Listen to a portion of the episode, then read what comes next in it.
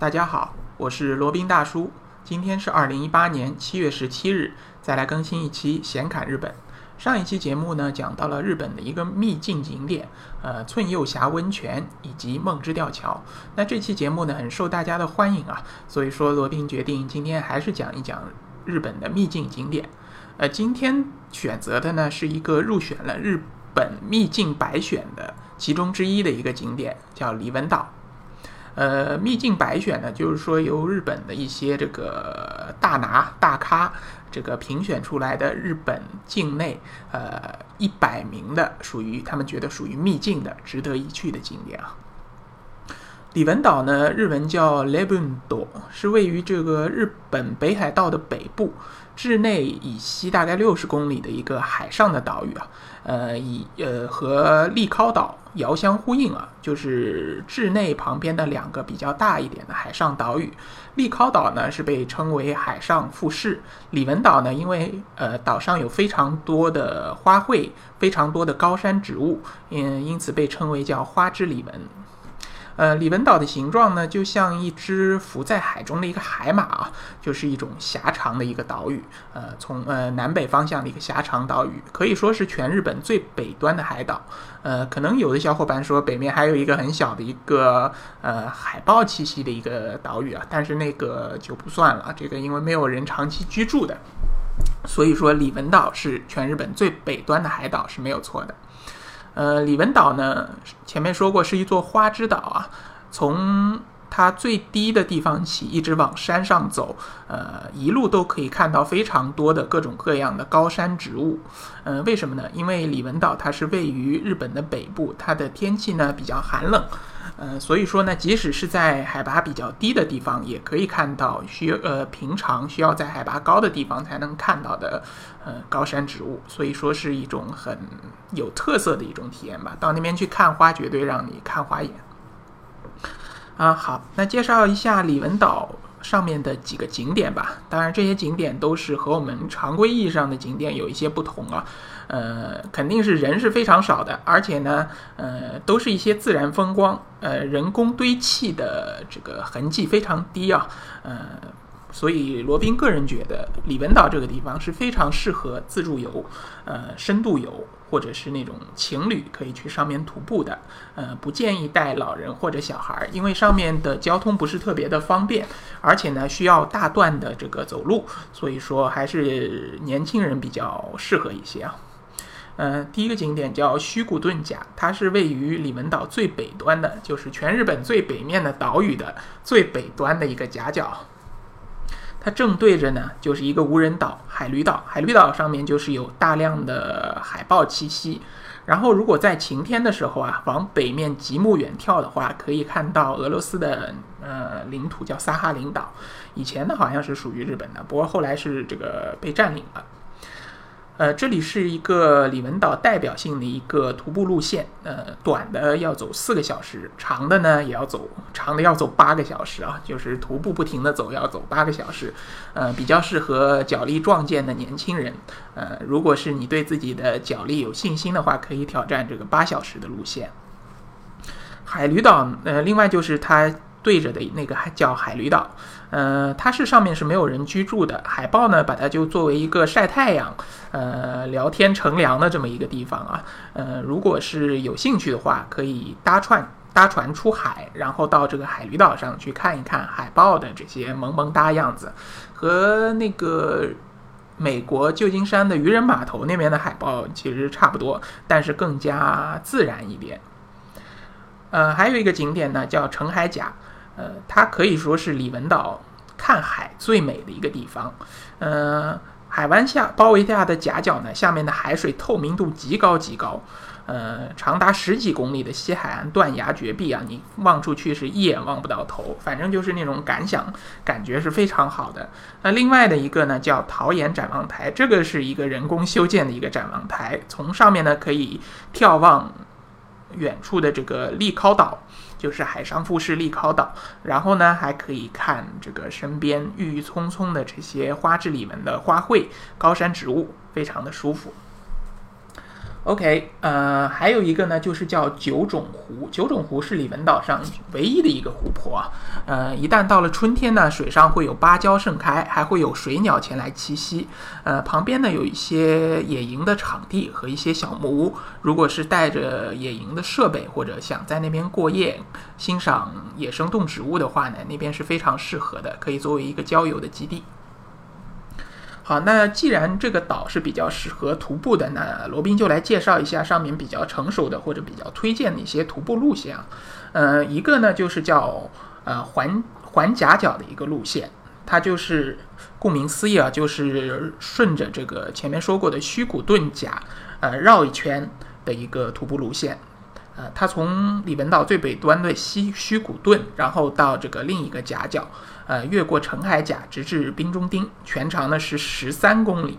呃，正常走的话呢是五小时。可能有人觉得这个时间是不是估得太长了？十三公里在平地上走，可能也只需要三个小时就搞定了。但大家记住，这是在山里面的路线，所以说，呃，做计划的时候一定要留出呃余量，呃，留五个小时。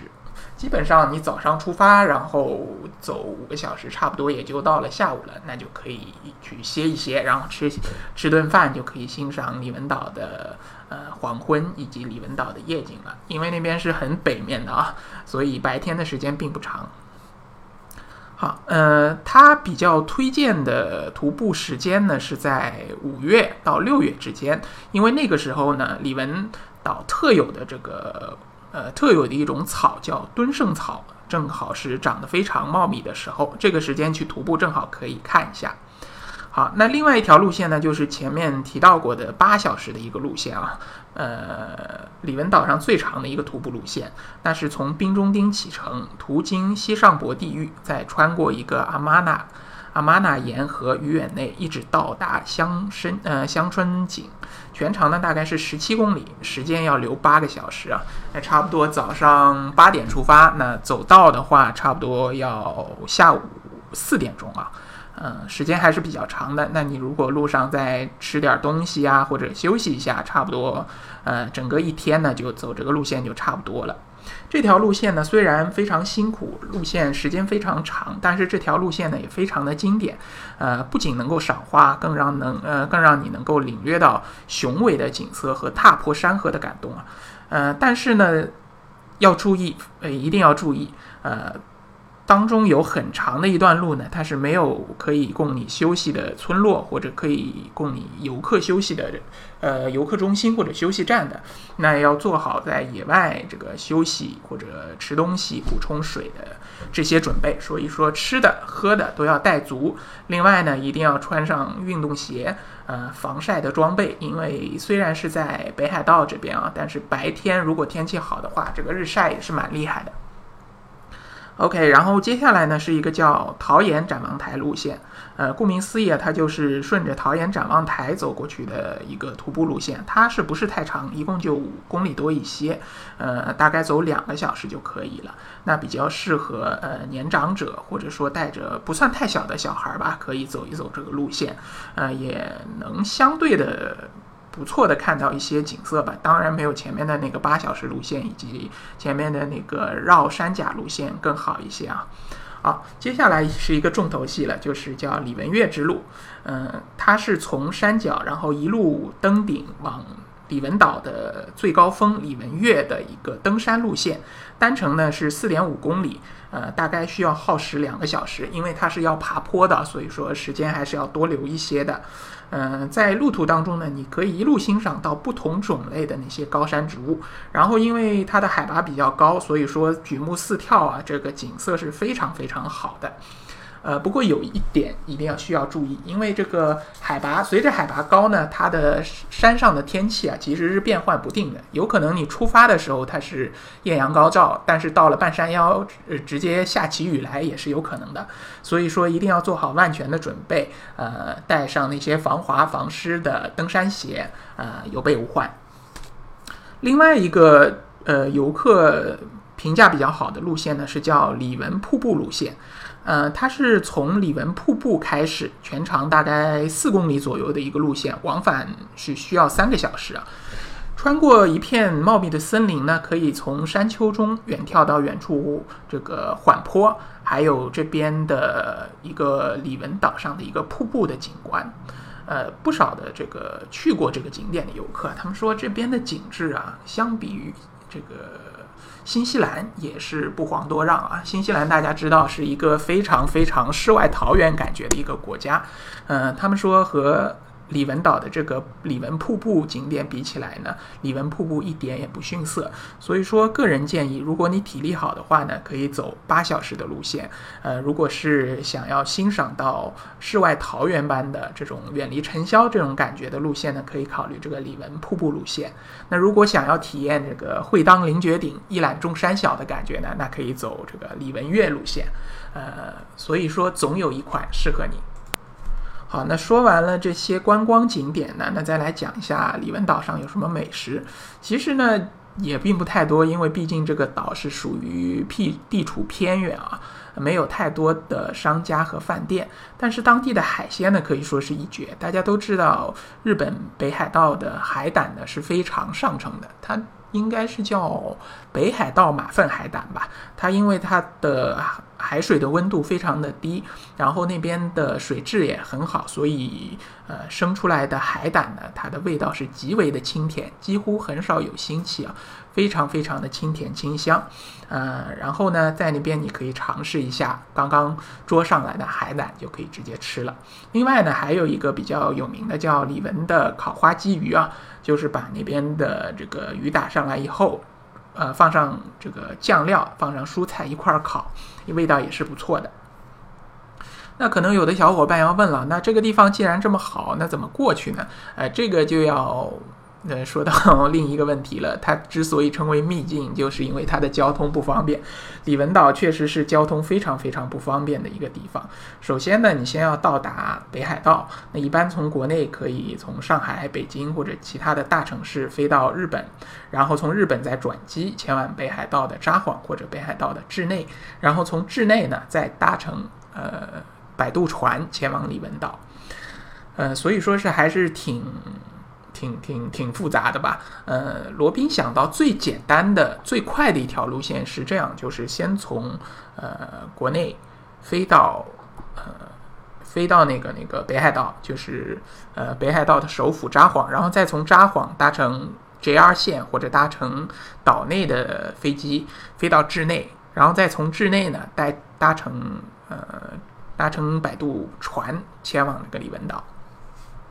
呃，所以如果想要去稚内、李文岛、利考岛这么一些景点，想要去欣赏一下的话，一定一定要留足时间。有可能你路上往返的时间就要两三天的时间，呃，比较适合于时间比较充分的家庭或者游客前往。啊，另外岛上的交通呢，其实也是不方便的，它没有出租车，呃，也没有呃交通呃公共交通也不是特别的方便。呃，岛上有。定时出发的环岛或者经典景点的一个穿梭巴士，可以提前在网上报名。然后到了地方，他们会派车来摆渡口接你们。那还有一种比较特别的方式呢，是罗宾觉得很好的，或者说非常推荐的，那就是呢自驾。